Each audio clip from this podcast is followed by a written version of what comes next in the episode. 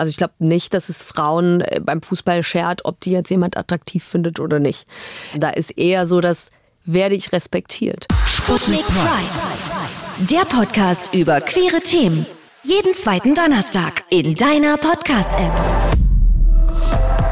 Und damit herzlich willkommen zu einer weiteren Episode MDR Sputnik Pride. Um Gottes Willen, ich liebe das einfach, das jedes Mal so reinzusprechen, weil es gibt mir das Gefühl, dass ich wahnsinnig wichtig bin. Und ähm, speaking of wichtig, ich habe mir heute natürlich eine ganz besondere Person eingeladen. Ihr werdet es am Titel und ihr werdet es am Bild jetzt natürlich schon sehen. Aber ich habe mir eine Person eingeladen, She and I, we go way back, muss man sagen. Wir haben uns nämlich durch ähm, ein gewisses Format, ein verpartnertes Format kennengelernt und haben uns irgendwie auch lieben gelernt. Und ich muss sagen, ich habe selten eine Person getroffen, wo es so warm im Raum wird, wenn sie reinkommt. Und es ist eine Person, die ja auf ganz vielen Kanälen oder für ganz viele Projekte auch schon ihre Stimme gegeben hat, muss man sagen, die sich für wahnsinnig viel einsetzt, die sich für lesbische Repräsentanz einsetzt, für Fußball, Frauenfußball einsetzt. Und ich bin heute ganz, ganz happy, dass sie heute hier ist. Sabine Krutschina, aka Bienchen ist heute hier. Hallo Robin. weißt du, was ich vergessen habe zu sagen, ist, egal wo ich hinkomme, immer wenn ich über dich rede, freuen sich alle Leute, weil entweder sie haben dich getroffen und dann sagen sie, oh mein Gott, das ist so eine warme Ausstrahlung, die ist so sweet, oder sie sagen, ähm, dass sie dich wahnsinnig sexy findet. Du bist oh, wirklich wow. der Allrounder der lesbischen Frauen, glaube ich. Du kommst richtig gut an. Ist dir das schon mal aufgefallen? Oh Gott, ich komme mir gar nicht klar mit deiner tollen Einleitung und dann auch noch dem, was andere über mich sagen. Ähm, erstmal vielen Dank dafür. Mir ist es, weiß ich nicht, ob mir das auffällt. Ich bin, das weißt du ja auch, nicht so doll von mir selbst überzeugt, aber es, ist, äh, es hilft natürlich ähm, in der Selbstfindung sowas zu hören. Also vielen Dank an alle und auch an dich. Ich glaube, weißt du, was die Sache ist? Mein neuer Lieblingsbegriff ist nämlich geländegängig. Und ich glaube auch, du bist, du bist geländegängig. Du bist äh, für, ich glaube, für viele Frauen wirklich auch so das Personifizierte, was, was eine lesbische Frau so alles ausmacht. Weil die ist nicht nur schlau, die ist, die ist klug, die sieht gut aus, weißt du, die hat, die hat so irgendwie best of, würde ich sagen. Du, weißt du was? Du hättest dich hochschlafen können. Hast du darüber schon mal nachgedacht? Aber wohin denn hoch? Naja, Wo soll ich mich denn hochschlafen? Und nee, Na, und nee. Weiß ich nicht. So, hier, guck mal, wir sind heute wieder im Hauptstadtstudio. Man sieht's ja. Du hättest dich, keine Ahnung, bei den Öffentlich-Rechtlichen, beim ARD, du machst irgendwann die Nachrichten oder sowas. Ja, du, das kommt noch. Aber das mache ich dann ohne Hochschlafen, sondern einfach äh, durch meine Fähigkeiten. Das ist halt, das ist halt das Gute. Ich wollte mich immer hochschlafen. Mich hat nie jemand gefragt, du hättest es machen können. Aber davon wollen wir jetzt mal wegkommen. Denn das, was du ja machst, ist ja, ist ja wirklich, du setzt dich ja für wahnsinnig viele Sachen auch ein. Und ich glaube, du bist so ein Mensch, du sagst lieber Value über Kommerz, oder? Absolut. Und damit äh, hadere ich tatsächlich auch ein bisschen, weil da springt natürlich, du sagst es schon, am Ende für mich gehaltstechnisch, um das mal auf, auf das Finanzielle ja, ja. runterzudrücken, nicht so viel raus, weswegen ich leider noch nicht all meine Leidenschaften in Geld umwandeln kann und davon Vollzeit leben kann. Ähm, aber du sagst es richtig, Inhalt ist mir äh, wichtiger und äh, dann dauert das halt einfach ein bisschen länger. Ja, das finde ich auch, vor allem gerade so in der, in der sehr kapitalistischen Zeit, in der wir leben. Wir mhm. haben, wir haben so, das, das, sagen wir, das sagen wir jetzt ganz frech einfach. Wir haben ja vorher schon ein bisschen gelästert, das muss auch mal drin sein. Und haben auch gesagt, boah, was so einige andere um uns drumherum machen, das ist schon manchmal, dass man sich da echt an den Kopf fest. Aber ähm, das finde ich bei dir auch so bewundernswert, dass du sagst, du, ich mache lieber nur das, worauf ich wirklich Bock habe, bevor ich irgendwas mache, wo ich mich dann wirklich verscherble mit. Und ich muss ehrlich zugeben, ich habe bestimmt auch schon mal ein, zwei Sachen gemacht, wo ich nicht so stolz drauf bin. Aber wir müssen, wir müssen den Elephant in the Room einmal adressen. Ich habe vorhin gesagt, wir haben uns ja kennengelernt durch Princess Charming. Und dann habe ich ähm, letztens deinen Namen gegoogelt und dann steht oft immer noch unten so drin, bekannt durch Princess Charming. Stört dich das, wenn du das liest? Tatsächlich nicht. Ich weiß gar nicht, ob ich mit fast die Einzige bin, die das immer noch nicht so ganz doll stört, weil ich es aber auch sehr beziehe auf die erste Staffel von Princess Charming. Ähm, und damit gut klarkomme, mich damit sehr gut identifizieren kann alles, was danach kommt, da reden wir heute am besten nicht drüber. Ach stimmt, da war ja noch was, ja. stimmt. Und äh, deshalb, ich, ich, ich weiß einfach, dass es für mich in meinem Leben eine sehr, eine sehr große Sache war, die sehr viel ausgelöst hat und sehr viel ins Rollen gebracht hat. Deswegen werde ich dafür immer dankbar sein und äh, habe natürlich auch das Glück gehabt, dass ich ähm, ich will jetzt nicht sagen, gut zusammengeschnitten wurde, weil man kann natürlich nur so schneiden, wie man dann auch sich selbst präsentiert oder wie man ist. Und äh, wie du ja auch schon bestätigt hast, da einfach sehr positives Feedback bekommen habe. Deswegen bin ich damit völlig fein. Äh, und das hat ja eben auch was mit Sichtbarkeit zu tun und äh, die ist da, glaube ich, am richtigen Fleck. Ja, das Thema Sichtbarkeit ist ja sowas, ne? Also äh, sehr oft reden wir so über Repräsentanz und es klingt immer so ein bisschen platt. Sind wir ehrlich, es klingt manchmal so ein bisschen platt. Aber das war ja wirklich vielleicht auch ein Grund, wo ich glaube, weswegen du auch da warst. Das ist ja wirklich die erste lesbische Dating-Show überhaupt. Genau. In, oder nur Europa? Überhaupt? Weltweit. Weltweit, das, das, das nehmen wir so. Weltweit. Weltweit. Das ist ja wirklich, es hat so lange gedauert, nachdem wir uns 25, 30 Jahre irgendwelche schrabbeligen Hetero-Shows gegeben haben, bis es eine lesbische Dating-Show ähm, gab. War das für dich auch der Anhänger oder hast du gedacht, weißt du was, ich, ich, äh, ich date mich jetzt durch die Welt? Also zu diesem Zeitpunkt war es mir noch gar nicht bewusst, äh, dass es dann so die erste lesbische Dating-Show weltweit sein wird. Es gab ja schon mal eine äh, bisexuelle in Amerika, ah. ähm, aber eben nicht äh, rein lesbische. Und der Grund ist, dass ich die ersten beiden Staffeln der äh, Boys gesehen habe und mir dachte, wenn es das mal für lesbische Frauen gibt, dann werde ich mich auf jeden Fall bewerben, weil ich auf jeden Fall schon immer noch Single sein werde. Und dann bewerbe ich mich, um mit den anderen äh, Kandidatinnen und der Princess äh, einfach für lesbische Sichtbarkeit zu sorgen. Also das ist, glaube ich, bei vielen von uns ja der Grund gewesen, sich zu bewerben und dann erst in zweiter Linie vielleicht die große Liebe zu finden. Ja, ich meine, gut, gut kann ich auch drüber sprechen, aber ich sage immer, wir, wir schwulen Männer sind ja am ehesten noch die, die schon so einen kleinen Platz am Repräsentanztisch bekommen haben. Deswegen äh, kann ich mir jetzt Repräsentanz nach der, in der dritten Staffel natürlich nicht so groß auf die Fahne schreiben. Ich möchte aber gar nicht so viel darüber reden. Wir haben das Thema auch so durchgekaut und das ist auch nicht der Grund, warum du hier heute bei mir bist. Aber was ich ganz spannend finde, seitdem du jetzt so als Biene in der Öffentlichkeit stehst, findest du, dass sich so ein bisschen was an lesbischer Repräsentanz getan hat die letzten Jahre? Auch zum Beispiel durch die Show, durch, durch andere Sachen, die du machst? Absolut, das sagst du schon richtig. Also hat natürlich nicht nur was mit mir und Biene zu tun, äh, sondern tatsächlich die Show hat, glaube ich, sehr, sehr viel viel gemacht und das ist äh, vielleicht aus unserer queeren Bubble auch nochmal anders zu bewerten. Also man müssen jetzt natürlich, wir fragen 100 Leute auf der Straße, die nicht in der queeren Bubble sind, von denen bewerten lassen. Da müssen wir gucken, wie weit das eben Ausstrahlung hatte. Aber selbst in der queeren Bubble glaube ich, dass sehr viele lesbische Personen dass denen das geholfen hat, ähm, dass die viel mehr Varianz an lesbischen Frauen gesehen haben und ähm, das schon ein großer Step war. Ich glaube tatsächlich, ein größerer als ähm, ich sag mal Prince Charming. Also bin ich mir ganz sicher. Das Schwule da einfach ja, Repräsentanz in der durch also in und außerhalb der queeren Bubble bekommen haben auf jeden Fall, ja. Aber du hast gerade schon so gesagt, dass es vielleicht auch so ein bisschen eine Bandbreite an mhm. was kann die lesbische Frau sein gibt. Ähm, ich finde, wir reden bei lesbischen Frauen immer noch krasser über Klischees als bei schwulen Männern, habe ich manchmal das Gefühl. Gerade in Deutschland, weil es gab ja Me Growing Up gar nicht so viele. Es gab es gab so Rollen, die waren eigentlich gar nicht lesbisch, aber so sehr an so einer Stereotypen Lesbe. Walter aus dem Frauenknast. Ja. Ich habe das mit Luma hier besprochen. ist schon ist schon länger her. Damals gab es noch heller von Sinnen und dann wurde es auch schon ähm, sehr sehr still. Wie war das bei dir? Was was mich interessiert, das habe ich dich noch nie gefragt. Mit was bist du denn aufgewachsen? Hattest du irgendwie so Vorbilder oder gab es da auch eigentlich nichts? Ja, ich bin ja auch schon zwei drei Jahre älter als du. Nein. Deswegen kann ich da kann ich ich habe ich habe in Vorbereitung diesen Podcast mir schon so überlegt, okay, wie hat sich denn lesbische Repräsentanz für mich so entwickelt? Mhm. Und ich bin jetzt, ich kann es ja sagen, 35 und in dieser Zeit von meiner Jugend bis jetzt gab es da tatsächlich eine große Veränderung. Also ich bin groß geworden ohne lesbische Repräsentanz, also außer jetzt eine Heller von Sinnen, aber ich konnte damit trotzdem nicht viel anfangen, weil ich konnte mich damit nicht identifizieren und bin deswegen nicht auf die Idee gekommen, okay, alles klar, so sind jetzt Lesben und ich mhm, möchte mhm. so sein und da wusste ich noch nicht so recht und so und habe als einziges Format gesehen The L-Word, äh, was ja so eine amerikanische Serie ist über lesbisches Leben in äh, LA.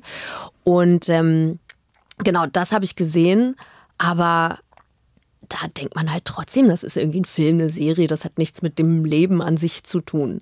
Und äh, das war's, mehr war nicht.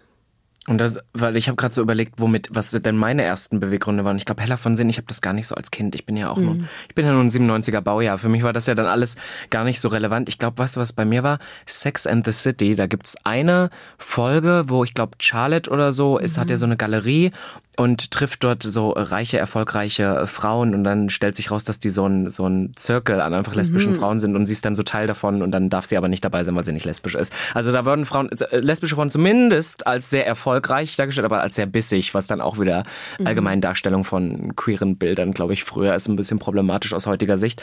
Aber ähm, wie, als du meintest, es hat sich dann verändert, wann war so das erste Mal, dass du das Gefühl hattest, oh, jetzt gibt's ein paar? War das erst durch die Show oder war das schon früher, wo du vielleicht auch Leute gefunden hast? Also ich habe tatsächlich also weder Lesben noch andere nicht heterosexuelle Menschen in meinem Umkreis gehabt. Ich bin ja so ein bisschen am Rand von Berlin, ich sag mal dörflich aufgewachsen und bin in Berlin in der City zur Schule gegangen. Ähm, ich hatte dann immer so einen Weg von einer Stunde. Also es war wirklich, ich habe so gefühlt Dorfleben und Stadtleben mitbekommen und in keinem dieser äh, Szenarien habe ich äh, homosexuelle Frauen kennengelernt oder gesehen. Oh. Und dann ist in meinen Handballverein oder in meine Handballmannschaft ist ein dann bald, glaube ich, zu verheiratendes Pärchen gekommen. Und die kamen halt rein und meinten so, wir würden gerne bei euch spielen, ähm, aber wir sagen euch gleich mal, ähm, wir werden bald heiraten. Und ich stand halt so da und dachte so, warum erzählen die uns das? Also für mich war das, obwohl ich nie also mich damit beschäftigt habe oder, oder irgendwie so Lesben gesehen hätte oder Homosexuelle generell oder Paare erst recht nicht, ähm, fand ich das super selbstverständlich. Das kann ich natürlich jetzt erst im Nachhinein irgendwie widerspiegeln. In dem Moment dachte ich so, warum erzählen die uns, dass die heiraten wollen? Ist doch egal. Er könnte ja doch trotzdem Handball spielen. Ähm, und das finde ich so erstaunlich, dass ich nie Berührungspunkte hatte und es trotzdem so komplette Normalität war. Und ähm, mit einer dieser beiden bin ich dann immer feiern gegangen.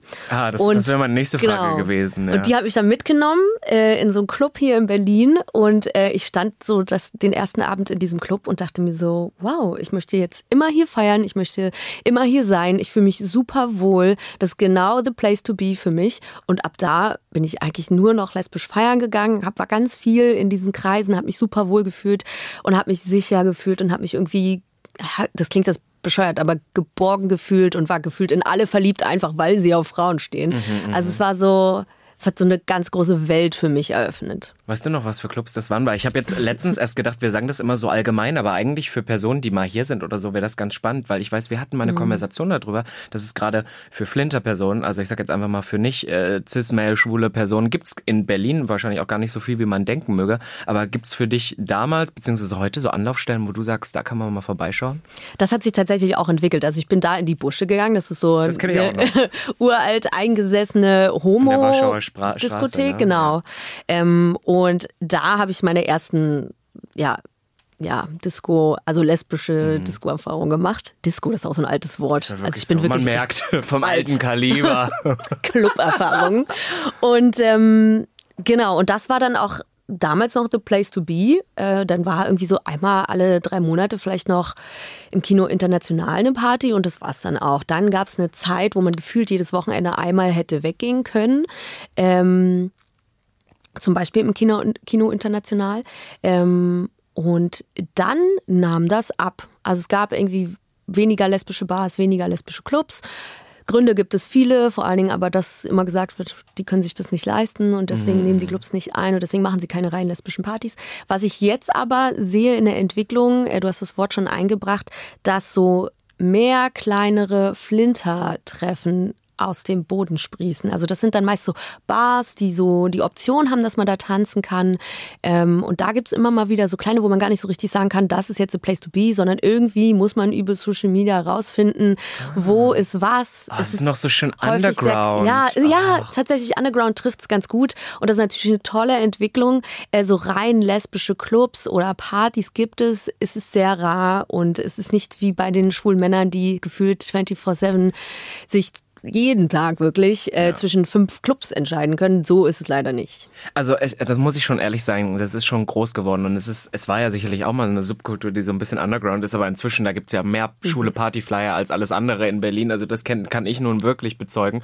Aber wir hatten ja auch mal gesagt, boah, eigentlich müssten wir sowas mal so einen äh, Ort erschaffen, wenn du jetzt gerade sagst Underground. Meine Vision mhm. von Berlin ist ja immer noch, irgendwann geht man mal nachts in so ein Späti und da gibt's so eine Getränke-Wall, die dann so aufgeht und dann geht man in so einen Untergrund weißt mm. du? Das sind so diese ganzen mh, mm, Filme, die das irgendwie dieses Bild von Berlin geprägt haben. Aber es hat sich ja sicherlich bei dir dann auch einiges verändert. Du bist, ich habe manchmal das Gefühl, die lesbische Community, dadurch, dass sie vielleicht noch nicht so so offen, so weit ist vielleicht wie an manchen Punkten vielleicht die schwule Community, ich sag jetzt mal in Deutschland, da können wir es mhm. am, oder im, im, Dachraum, da können wir es am besten beurteilen, dass das nochmal, dass man da die paar Leute, die man hat, nochmal krass krass äh, kennt. Also ich habe das Gefühl, wenn du in so einen Space läufst, dann kennt, wissen alle ganz genau, wer du bist, oder? Aber ich hätte also, gewettet, dass es bei euch genauso ist. Ähm, bei uns ist das ein bisschen die, ich sag's dir, wie es ist, die Homosexuellen, die schwulen Männer, die sind da ein bisschen mehr low-key. Die würden mm. dir das nicht live sagen, die gucken dann und dann schreiben sie dir am nächsten Tag bei Grinder. So ist das, so ist es, wie es läuft. Ihr seid zu cool, ich verstehe. Ich glaub, leider, leider, ja, ja. ich, ich würde das ja lieben. Also bei uns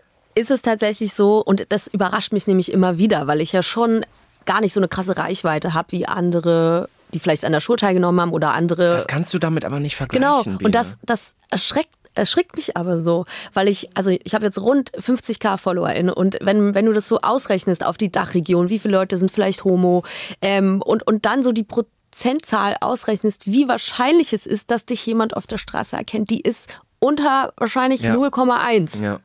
Und trotzdem kommen Leute, ich war jetzt am Wochenende weg, wirklich in dem kleinsten, ich möchte nicht Dorf oder Kaff sagen, weil das, äh, ich meine das nicht böse, aber es war wirklich so, da wohnen vielleicht, weiß ich nicht, tausend Menschen ähm, und wurde auf der Straße begrüßt, weil mich jemand erkannt hat und aber auch mit so einem ganz, einfach nur mit so einem ganz freundlichen Hallo äh, und dann bin ich mit der Bahn nach Hause gefahren und komme zu Hause an und kriege eine Instagram-Nachricht, weil mich jemand in der Bahn erkannt hat und die mich auch ganz lieb begrüßt hat und als sie die Bahn verlassen hat, gesagt Tschüss und ich dachte so, hm, kennen wir uns? Habe ich irgendwas verpasst? Und das ist so, das ist so krass, mich überrascht das immer wieder. Also die Leute sind super höflich. Es gibt auch, gab auch mal so ein, Ja, zwei ja, Situationen, ja. wo es nicht so war, so Party und so, ne? Da sind Menschen ja manchmal so ein bisschen drüber.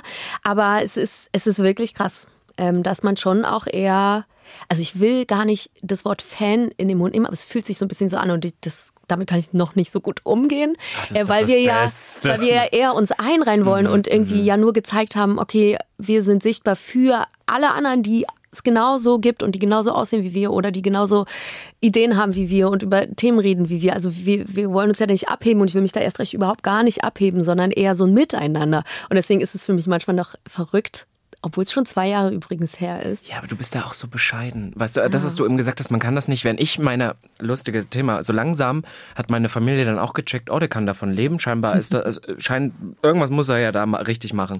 Und dann wird immer gesagt, wird nur auf das eine, auf diese Social Media Zahl, was ich so ätzend finde, immer. Man hat ja dann auch noch Projekte oder andere Sachen, die ja gerade so im Queerspace über das hinausgeht, was man jetzt vielleicht auf Social Media für eine Zahl hat, aber dann auch gesagt, ja, das ist ja, das ist ja keine Zahl. Und so eine Hetero-Influencerin könnte davon wahrscheinlich auch nicht leben, aber halt in diesen Spaces und gerade weil, was wir vorhin hatten, ne, die erste Show, die es überhaupt so gab, wie viele Leute das geschaut haben. Und nur weil sie dir nicht folgen, wissen die trotzdem ganz genau, äh, Ja. wer du bist. Ja, das finde ich doch mega. Und ich glaube, das, das Keyword ist so Identifikation. Mhm. Ne? Also mit so einer, ich sag mal, mit der XY-Influencerin, ich möchte die überhaupt nicht bashen, aber ich schon.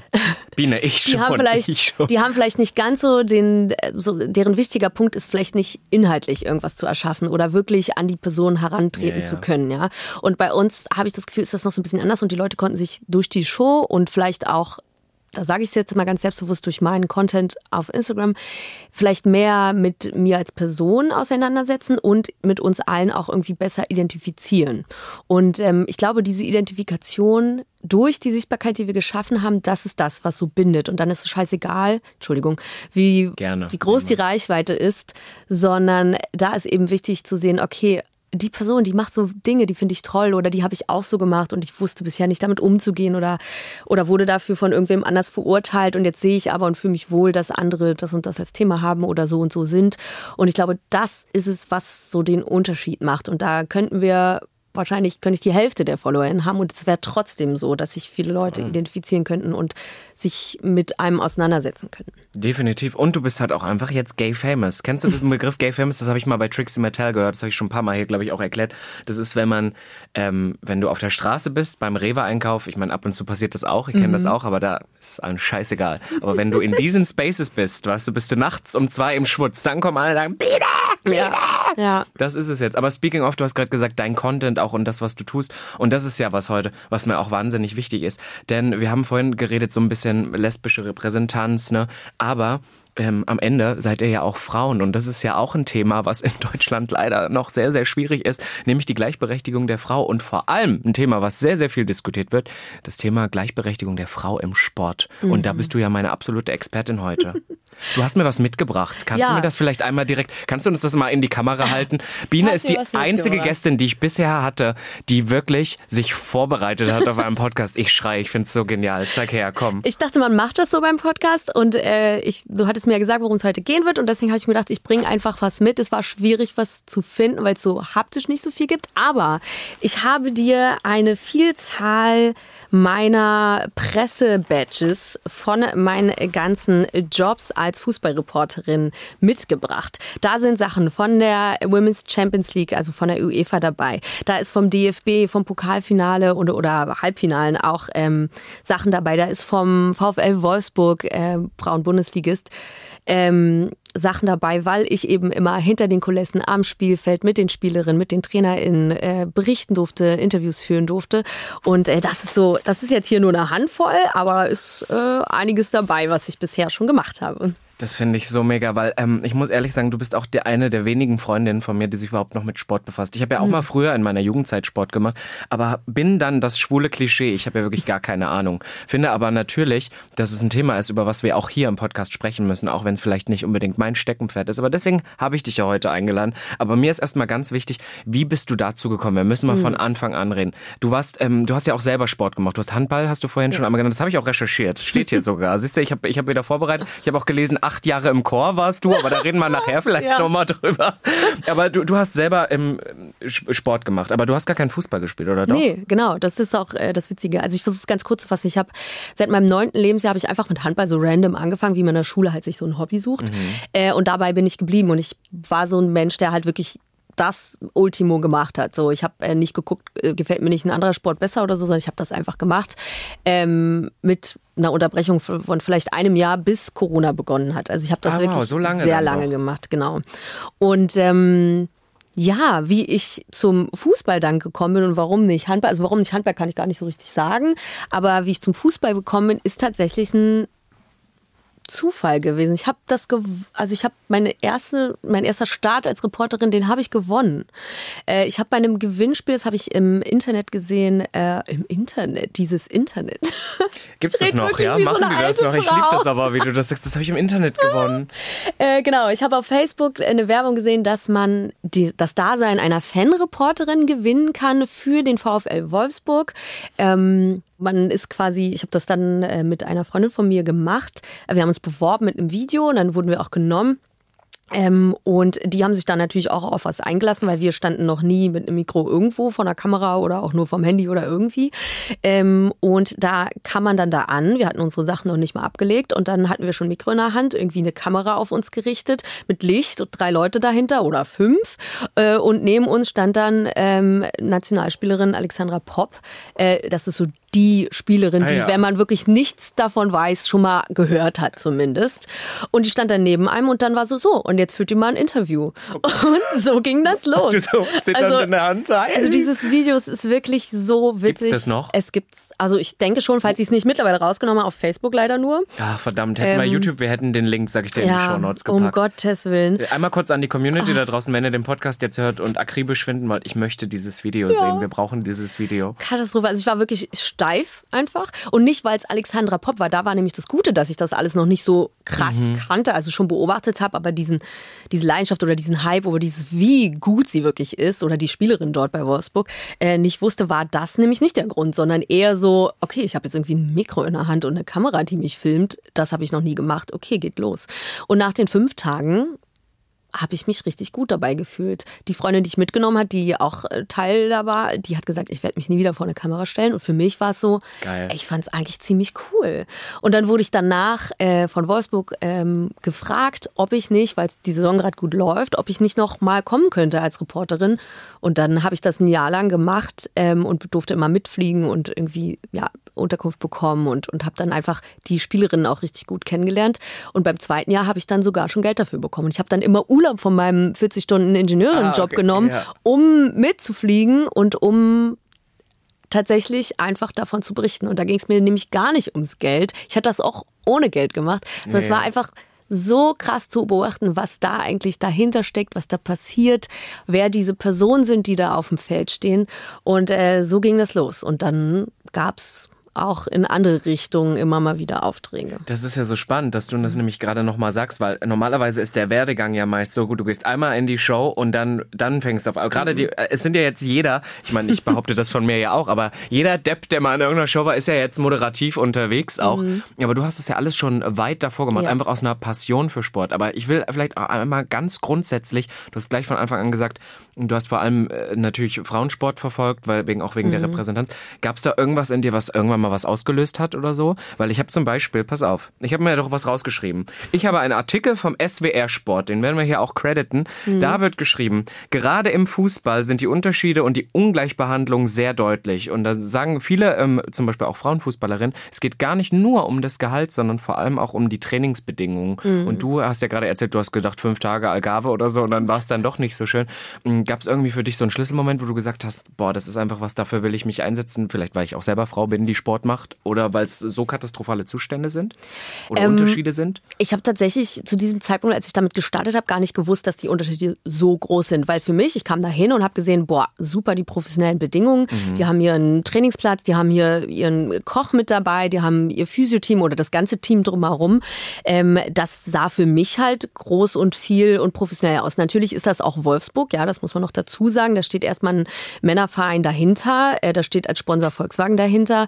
Ähm, da ist eben mehr Geld da und Wolfsburg spielt Pokalrunde und Champions League und in der Liga einfach immer ganz vorn eine Rolle wenn man in die anderen. Also so best of. Ja, ja, ja. Also das ja. ist so, so das Bayern München. Okay, okay. ja, Frauen. nur für die Laien hier genau. jetzt einmal unter uns. Ich werde ja wohl hoffentlich hier draußen nicht die einzige Person sein, die so wenig Ahnung hat. ähm, genau, und deswegen ist mir das natürlich erstmal gar nicht aufgefallen. Natürlich, äh, das liegt an der Natur der Sache, dass ich auch eine Frau bin, ist es so, dass man natürlich grundsätzlich schon immer mitbekommt, dass da immer eine Ungleichbehandlung ist im Sport, in, bei der Arbeit so. Also das würde mich jetzt nicht überraschen. Jetzt, wo ich ein bisschen mehr im Thema stecke, ist das krass zu sehen, wenn man sich zum Beispiel die komplette Bundesliga der Frauen anschaut. Da ist nämlich so, da haben wir einen FC Bayern an der Spitze, da haben wir einen Wolfsburg an der Spitze, jetzt ist Frankfurt in den letzten Jahren da auch mit nach oben gestiegen und ein, eine Mannschaft wie Potsdam zum Beispiel, die kein, das ist ein reiner Frauenfußballverein, wo keine Männer dahinter stecken, die steigen jetzt in diesem Jahr ab. Und das ist in den letzten Jahren, hätte man das vielleicht schon mal ahnen oder sehen können. Da steckt nämlich kein Geld hinter, da sind keine professionellen Trainingsbedingungen. Aber ich sag mal, der Durchschnitt von einem Spieler in der Bundesliga, also von allen, äh, im Jahresgehalt sind vielleicht so 1,8 Millionen, würde wow. ich jetzt mal schätzen. Mhm. Äh, und das im Vergleich zu sehr viele Bundesligistinnen ähm, haben 40-Stunden-Jobs und sind Profis und spielen, also Frankfurt zum Beispiel, die sind, spielen zwar jetzt oben mit, aber es ist trotzdem so, dass die Leute ihre Ausbildung und Studien und keine Ahnung machen, weil sie einfach wissen, es kann ganz schnell vorbei sein und dann kann ich hier nicht auf meinen Millionen sitzen. Und es ist trotzdem so, dass zum Beispiel die Spielerin von Bayern München, die ja ganz oben mitspielen, wo der Herrenverein viel Geld hat und dahinter steckt, dass die trotzdem nicht in den gleichen, auf den gleichen Trainingsplätzen trainieren können, dass die nicht die gleichen ähm, ich sag mal, Fitnessräume nutzen können, sondern dass das trotzdem getrennt ist. Und die Aber warum ist das denn ja, das, so? Also jetzt, wo wir, wo wir doch gerade, wo wir doch gerade in so, in so einer Zeit sind, wo wir merken, boah, ist das Bullshit, sage ich ja. jetzt mal, ne? Ja. Könnten wir doch sagen, okay, das sind Riesenunternehmen, ne? Dass die natürlich ein paar Jahre brauchen, um ihr Management-Etage von 20 auf 30 Prozent zu bringen. Das sehe ich noch. Ja. Ne? Du kannst ja nicht jetzt auf einmal so alles. Aber warum ist das bei so Warum ist das jetzt bei Frauenfußball immer noch so ein Ding, dass, was hat das mit den Plätzen zu tun, dass man sagt, nee, der ist, also, der ist nicht, das ist nur für die Männer, die sind halt besser, oder? Ja, die was, sind halt oder? professioneller, die äh, brauchen mehr, die, die können sich dann wahrscheinlich besser top entwickeln, man weiß es nicht. Also ich kann es dir nicht sagen.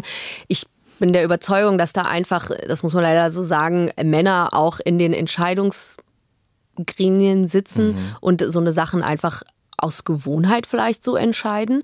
Ähm, und Frauen, also ich sag mal, die, die Frauenabteilung ist eher immer so ein bisschen so rangedatscht. Das ist wie so ein Haus, wo du irgendwie noch so einen Erker mit dran baust. So, ne? um zu sagen, ja, das, das machen wir halt jetzt noch auch nicht, noch, oder Genau, was? das ist halt noch nicht mit drin im Kreislauf und im, dass das ständig bedacht wird. So. Ähm, und da will man halt Unterschiede machen. Und dass wir nicht in, den, in den gleichen Stadien spielen, wir sage ich, ich spiele gar nicht, aber du ja. mit dazu. das, das ist klar, weil wir kriegen die Stadien noch nicht so voll. Also es ist jetzt, es ist auch kein Beschweren von, oh, wir dürfen nicht auf dem gleichen Platz spielen. Darum geht's gar nicht, sondern die gleichen Voraussetzungen müssen geschaffen. werden. Es muss einfach mehr Geld da sein für mehr Stuff, also für mehr Leute, die sich um die Entwicklung der Spielerin kümmern können und die dabei unterstützen können, damit sie sich eben selbst nur auf sich, ihren Körper, ihre Leistung konzentrieren können und eben nicht noch an Arbeit denken müssen oder überlegen müssen, so ob sie heute noch einen Physio haben können oder ob der erst in vier Tagen irgendwie da ist, der eine, den es gibt.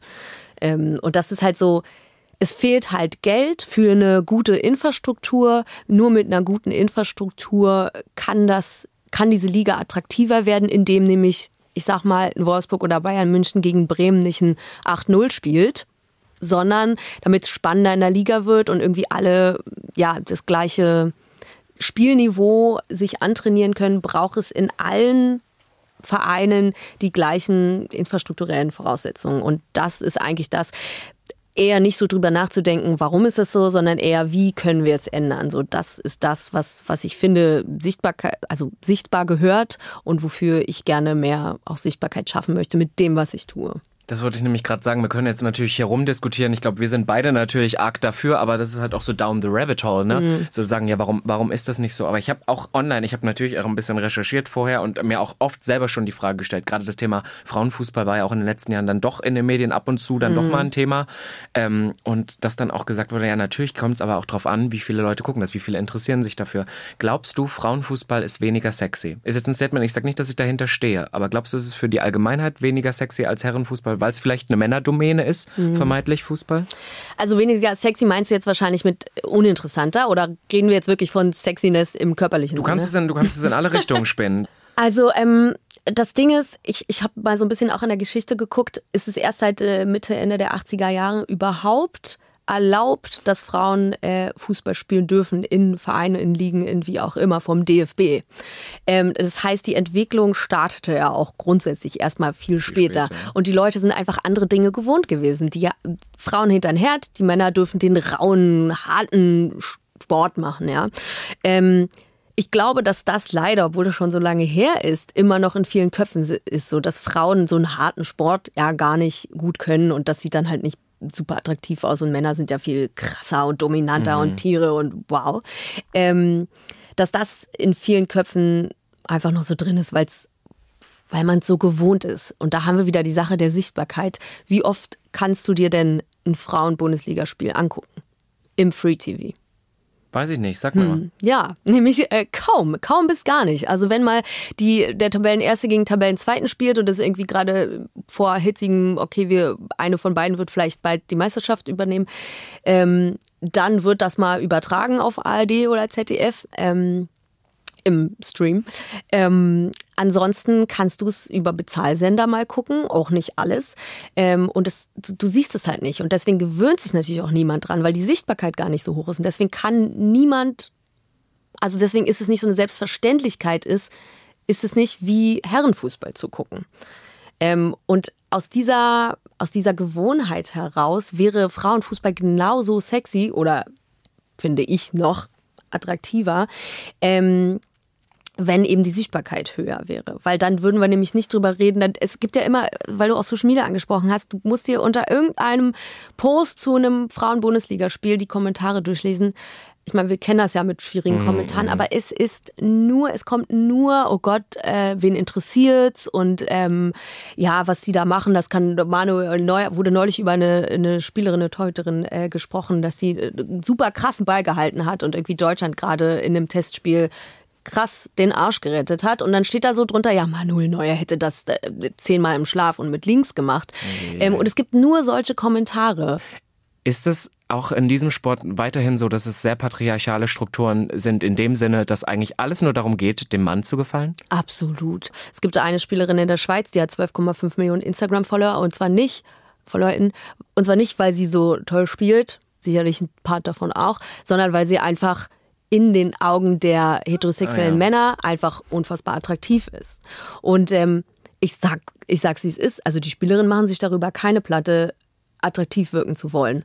Äh, also ich glaube nicht, dass das die Ambivalenz ist, die die auch selber verspüren. Also ich glaube nicht, dass es Frauen äh, beim Fußball schert, ob die jetzt jemand attraktiv findet oder nicht. Da ist eher so, dass werde ich respektiert. Es geht darum, dass sie eine Leidenschaft, Emotionen dazu haben, besser sein wollen, werden wollen, irgendwie Dinge erreichen wollen, sportlich gesehen. Und das andere, was sie wollen, ist Respekt, respektiert werden von Leuten, die es sehen, von Leuten, die kommentieren, von Leuten, also von allen, die, also erst recht von allen, die sie eben nicht respektieren. Das ist das, worüber sie sich den Kopf machen und nicht darüber, ob sie besonders attraktiv aussehen. Was ich mich jetzt aber abschließend frage, Biene, was können wir tun? Was kann ich als Laie tun? Ich muss sagen, ich bin da recht, ich bin da recht im Even. Ich, ich bin nicht so der Fußballverfechter. Ich bin aber trotzdem dafür, dass wir die Frauen endlich mal dahin bringen, wo sie hingehören. Was, was können wir tun? Hat es was mit ein Einschalten zu tun? Also, bevor ich das jetzt auf einer Ja, persönlichen Ebene kläre, ähm, ist es natürlich so, und da muss ich nochmal über die Infrastruktur und über Geld reden, ist es natürlich so, dass eben einfach mehr Geld äh, in die Förderung des Frauenfußballs geht oder in Frauenfußball an sich und eben in die Förderung des Nachwuchses. Das, und damit meine ich wirklich explizit weiblichen Nachwuchses. Äh, das sind halt die wichtigen Sachen. Da können wir beide jetzt privat erstmal nichts tun. Wir können höchstens für so optische Sichtbarkeit sorgen und vielleicht so Leidenschaft rüberbringen und Emotionen rüberbringen. Aber Geld ist, ist einfach das Ding, was dazu führt, dass das ist so ein Kreislauf, ne? Dass es, dass die Voraussetzungen, die Bedingungen besser sind, dass die Spiele dadurch attraktiver werden, weil alle auf dem gleichen Leistungsniveau sind, ähm, dann mehr Leute ins Stadion kommen, weil es attraktiver ist, weil sie mehr davon sehen, weil sie kein 8-0 gucken müssen, was ziemlich unspannend ist, sondern weil sie eben einfach, ne? Gleiche, gleiche Voraussetzungen haben und dort attraktive Spiele sehen. Ähm, dann wird es auch mehr Sponsoring geben, weil die Leute sehen, okay, da können wir was rausholen, da ist viel Sichtbarkeit da, da können wir uns platzieren, da können wir Geld irgendwie reinstecken, um das weiter zu unterstützen. Äh, und dann schließt sich der Kreis wieder, dann ist mehr Geld da, dann kann wieder mehr in Stuff und Infrastruktur gesetzt werden. Das ist so ein großer Kreislauf. Das Problem, was es jetzt eben gibt, ist, dass jetzt Leute sagen, nee, also steckt da kein Geld rein, weil da gucken ja nicht so viele Leute zu. Äh, Das lohnt sich ja nicht für mich. Das ist keine gute Investition. Äh, Die eben vergessen, dass das eine langfristige Sache ist. Und es ist ja, wir erleben es ja selber, es ist alles immer sehr kurzfristig. strukturelles und Problem- Eine, eine Investition wird nur gemacht, wenn ich da auch Kohle wieder raushole. Das dauert in diesem Fall aber. Und das geht. Ich meine, wir müssen nach England gucken. Da, da arbeiten die Frauen nicht noch. Da ist das alles super professionell. Da ist die ganze Liga professionell. Da steckt richtig viel Kohle hinter. Die machen die Stadien richtig krass voll. Also da stehen die den Männern gar nicht nach. Äh, Und das hat eben viel mit Geld zu tun und mit äh, Sp- Sponsoring zu tun. Und äh, das ist erstmal so die grobe Sache. Wir wissen es alle, Geld regiert die Welt. Du, ich finde, weißt du, was dem ich Fall ehrlich so. finde? Die, die männlichen, die, die Erstligisten, die wissen doch gar nicht, wohin mit dem ganzen Geld. Sagen wir einfach mal Müller Milchreis. Ja. Oh, wir dafür keine. Piep, Milchreis. Ja, das lassen wir eh so drin, wie es ist, ganz ehrlich. Die können doch einfach mal ein bisschen Geld in die Hand nehmen, das dann nicht wieder der gleiche Dings, sondern können da mal ein bisschen das besser verteilen oder so. Mhm. Ja. Das ist doch auch eine Investition für die Zukunft, meine ich. Ist ja so. Und es gibt das beste Beispiel hier in Berlin, äh, Victoria Berlin, äh, da haben sich sechs InvestorInnen wieder Investorinnen, ich sage es jetzt so explizit, sind alles Frauen gewesen, haben Geld in die Hand genommen und haben äh, einen Regionalliga-Club, äh, da ist das Ziel, in den nächsten fünf, sechs Jahren in die Bundesliga zu kommen. Und es läuft so spitze und die machen das so krass und es funktioniert so. Und die, also das läuft, die haben das so im Griff und da, da investieren eben Leute und da schaffen sie das so, dass Leute dafür eine Leidenschaft entwickeln und so. Und das sieht so, das ist so toll und die werden definitiv, das sage ich jetzt voraus, in vier Jahren in der Bundesliga spielen. Äh, das heißt, es funktioniert. Es, es gibt gar keinen Grund, es nicht zu machen, aber die wissen auch, das ist ein langfristiges Projekt und die wissen auch, dass man da aus allen Ecken irgendwie und, und es wird, die Zuschauerinnenzahl wird sich nicht so schnell erhöhen, wie Geld benötigt wird. Aber ey, wenn so, so ein wir waren neulich auf einem Event und da wurde ein Fußballspieler, das war am, am Frauentag, wurde ein Fußballspieler äh, gefragt, ob er, ähm, ich sag mal, von seinem Geld ein bisschen was abgeben würde, damit es besser aufgeteilt ist und Frauen und das direkt dann an die Frauen geben würde. Da hat er sich zehn Minuten lang nicht dazu äußern können und nicht, nicht sagen können, ja, okay, also wenn ich jetzt die 50.000 Euro abgeben würde, das wird mir ja gar nicht wehtun. und ihm wenn, aber auch nicht wenn, wehtun, ne? So, das wird ihm halt null wehtun. Er konnte es nicht mal sagen. Er konnte nicht mal, er musste ja da nichts unterschreiben oder so. Er konnte am Women's Day, konnte der nicht sagen, ja, das wäre super, wenn wir alle ein bisschen was abgeben, dann ist es ja gleichberechtigt, dann haben die mehr Geld, um mehr Sachen zu machen. Die denken halt, alles wird denen was weggenommen, wenn die Frauen auch gesponsert werden, die, wenn die Frauen auch unterstützt. Wenn die denken immer, das, das wird denen weggenommen. Mal unabhängig davon, dass er ja damit gezeigt hat, okay, wenn er bisschen Geld abgibt, dann wird ihm was, also dann ist für ihn das so schlimm, das kann er nicht machen, weil er mit seinen zwei Millionen, die er im Jahr verdient hat, das geht ja gar nicht so. Er konnte nicht mal hypothetisch sagen, okay, wenn wir alle ein bisschen was abgeben, dann wäre das in Ordnung. Und was wir machen können als äh, Personen in der Öffentlichkeit, äh, ist für Sichtbarkeit sorgen. Und es ist ähm, jetzt das nächste große Turnier ist in diesem Jahr vom 20.07. bis 20.08. in Australien und Neuseeland äh, die WM, die Weltmeisterschaft. Und es sollte bis Februar sollten die TV-Rechte in Deutschland vergeben worden sein. Das ist bis jetzt nicht passiert. Das heißt, wir wissen nicht mal, ob diese läuft, was? Weltmeisterschaft äh, übertragen wird Oh, wow. im äh, Free TV. Und äh, ganz kurz zum Vergleich, bei den Männern ist es Pflicht, dass wenn die an einer Weltmeisterschaft teilnehmen, dass das, ähm, dass die deutschen Spiele übertragen werden. Das ist eine Pflicht, aber nicht bei den Frauen. Und äh, bis jetzt sind die TV-Rechte nicht vergeben. Das heißt, wir könnten vor dem Problem stehen, dass es dann nur über äh, Pay, Paid Streaming ähm, zu sehen ist, was grundsätzlich schon mal kacke ist, weil dann sieht's wieder keiner und die sind da aber bei einer WM. Und ähm, was zusätzlich noch, wenn man aufs letzte Jahr guckt, wo wir die EM hatten in England, was ein riesen Boom war. Da ist die, also das, die Sichtbarkeit war so hoch. Äh, das Finale haben irgendwie, was habe ich äh, neulich gesehen? 17 Millionen Menschen geguckt, 7 Millionen Menschen. Nagel mich nicht fest, aber es waren sehr viel. Ähm, und wenn das jetzt ein Jahr später so läuft, dass wir keine Spiele sehen können, außer wir bezahlen dafür, naja, also ja. so wird's nichts mit der Sichtbarkeit. Und deswegen können wir zusammen mal zu einem Spiel gehen, da nehme ich dich mit. Und selbst wenn du einmal nur sagst, hier, ey, das macht eigentlich richtig Spaß und die Leute hier sind nett und die Spielerinnen sind auch richtig lustig. Die sind halt auch so nahbar und so, du kriegst die so mit, du kannst die so fassen. Das ist nicht wie so ein 20 Millionen Fußballspieler, äh, sondern du kannst so, die kommen dann auch dahin zu den Fans und quatschen mit einem und sind super locker und sind wirklich, du hast das Gefühl, wenn du die so ein bisschen kennenlernst, die sind so wie, wie du und ich. Das ist gar kein Biene, Ding. nagel mich da ruhig fest auf. Ich verspreche dir jetzt hier im Podcast, wenn du mich mitnimmst, komme ich demnächst mal an. Wir machen das, wir machen das äh, Social Media wirksam, halten Fall. wir das fest. Aber ich möchte jetzt einmal noch mal zum Schluss, das ist mir immer ganz wichtig, auf dich zurückzukommen. Hm. Und es ist, ähm, ich liebe das, wenn, äh, ich frage am Ende immer sehr, sehr gerne, ob es irgendwas gibt, das du noch nach außen tragen willst, irgendwas, was du in die Welt manifestieren möchtest. Was will Biene in nächster Zeit noch machen? Oh, das ist eine gute Frage. Also ich hoffe, dass ich in diesem Jahr meinen Vollzeitjob kündigen kann, um tatsächlich als Moderatorin ähm, mich selbstständig zu machen. Äh, Moderatorin, Reporterin, nenn es Rasende wie du Reporterin. möchtest. Genau.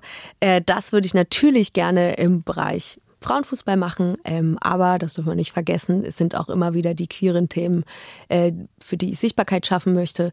Und das wäre das wäre mein Traum. Also, dass ich tatsächlich davon leben kann, dass ich äh, an Formaten teilnehme, selber Formate auf die Beine stelle und irgendwie die Fähigkeit, die ich durch diesen Zufall entdeckt habe, also zu reden und vielleicht Leute von Dingen zu begeistern, dass ich die für mich Vollzeit ähm, ausleben kann. Jetzt, jetzt kommen wir nochmal äh, zum Abschluss drauf zurück. Ich habe gelesen, acht Jahre Chor. Biene, wir sind ja auch Musiksender jetzt. Wie wäre es mit einem Song? Wir brauchen doch vielleicht auch für, wenn du hast gesagt WM, äh, wir brauchen einen Song. Was hatten wir da? 54, oh. 74, 90? Oh, nee. Das brauchen wir noch in, in einer, wir brauchen da was Schöneres für die oh, Frauen noch. Um Gottes Willen. Biene, acht Jahre Chor, da muss doch noch was hängen geblieben sein. Ich habe immer so das Gefühl, ich kriege nie mit bei solchen Turnieren, was jetzt so wirklich der, der Song davon ist, außer dass man davon genervt ist. Deswegen will ich eigentlich nichts Gutes nennen, weil man ist dann hinterher von dieser Musik irgendwie genervt so. Ach ja, ja gut, weil die so durch. Ich, ja. ich denke gerade so dran, was hatten wir denn früher? Wir hatten ähm, Schland oh Schland. Das war dieser Satellite, Leno Meyer-Verschnitt. Den hatten wir. Was hatten wir noch? Fällt dir noch einer ein? Biene, wir brauchen was Frisches. Wir brauchen was Frisches von der Lesbe. Ich bin da dafür. Ein bisschen, ein bisschen da wird doch ja. noch was hängen geblieben sein. Also bei Lesbe ist ja gerade irgendwie ganz Big Fletcher ähm, oder ich Girl ja, Red hab, oder so. Ich habe lustigerweise gucke ich jeden Morgen einmal auf Fletcher. Für alle mhm. da draußen, die jetzt nicht, kann man mal hören. Hat auch jetzt vielleicht ein bisschen mehr Mainstream-tauglich mit Miley Cyrus gesungen am New Year's mhm. Eve. Ja. Ähm, ganz wahnsinnig attraktive Frau auch und ihr Album, da zeigt sie eigentlich so Brust, aber man mhm. sieht es nicht durch die Lichter. Und ich habe diese, ich habe die Vinyl ähm, zugeschickt bekommen und schaue jeden Morgen da drauf auf diese wunderschöne Frau, die mir ihre Brüste äh, präsentiert. Ja, die hat aber leider mit ihren Songs, äh, da hat sie immer nur so mit ihren Ex-Freundinnen, äh, rechnet sie da ab. Deswegen ist, passt das vielleicht auch nicht gut. Ich, hätt, ich fände es ja richtig geil, wenn Lizzo irgendwas Geiles rausbringen würde für die WM. Weil Lizzo. Die könnte, ne? Die ist einfach für mich so, so ein krasser Mensch und mhm. die, die macht, glaube ich, also eine Million mal so viel für sämtliche Sichtbarkeiten, ähm, weil sie für so viele Dinge steht. Und ich glaube, wenn die so einen WM-Song machen würde, das würde ordentlich das würde auch nicht knallen. Ja, oder die muss ja nicht mal was Neues aufnehmen. Man muss ja. einfach einen auserkoren, weißt ja, du, so keine genau. Ahnung. Jetzt vielleicht nicht unbedingt Boys, der von ist auch nee. jetzt nicht der Richtige für dieses Thema, aber sonst ja. Juice oder sowas. Ja, Nehmen sowas. Ja, da wäre ich lieben. dabei. Ach, Bienchen, ich danke dir, dass du da warst. Das war äh, ein mega, mega schönes Gespräch. Ich habe ja immer Angst vorher, wenn ich FreundInnen einlade in den Podcast. da habe ich immer Angst, können wir nicht professionell genug sein oder labern wir nur noch Mist? Aber es war wirklich toll. Ähm, ja, was soll ich dir sagen? Danke, dass du da warst, mein Schatz. Mann, vielen, vielen Dank. Ich habe mich sehr, sehr wohl gefühlt. Ich habe mich ganz doll über die Einladung gefreut. Ähm, ja, vielen Dank und mach weiter so. Und ich hoffe, dass auch deine Wünsche und Träume für dich jetzt in Erfüllung Du, das weiter ist hier ja mein Traum. Das ja. ist ja mein Traum. Vor allem, dass wir jetzt auch ähm, die Fresse immer in die Kamera halten können. Das liebe ich. Und für alle da draußen, falls ihr noch mal Anmerkungen habt, schickt uns doch eine Mail an pride.mdr.de. Ne, Liebesbriefe nehmen wir, wenn ihr Bienes Video aus vergangenen Moderationszeiten noch findet, nehmen wir die natürlich auch gerne.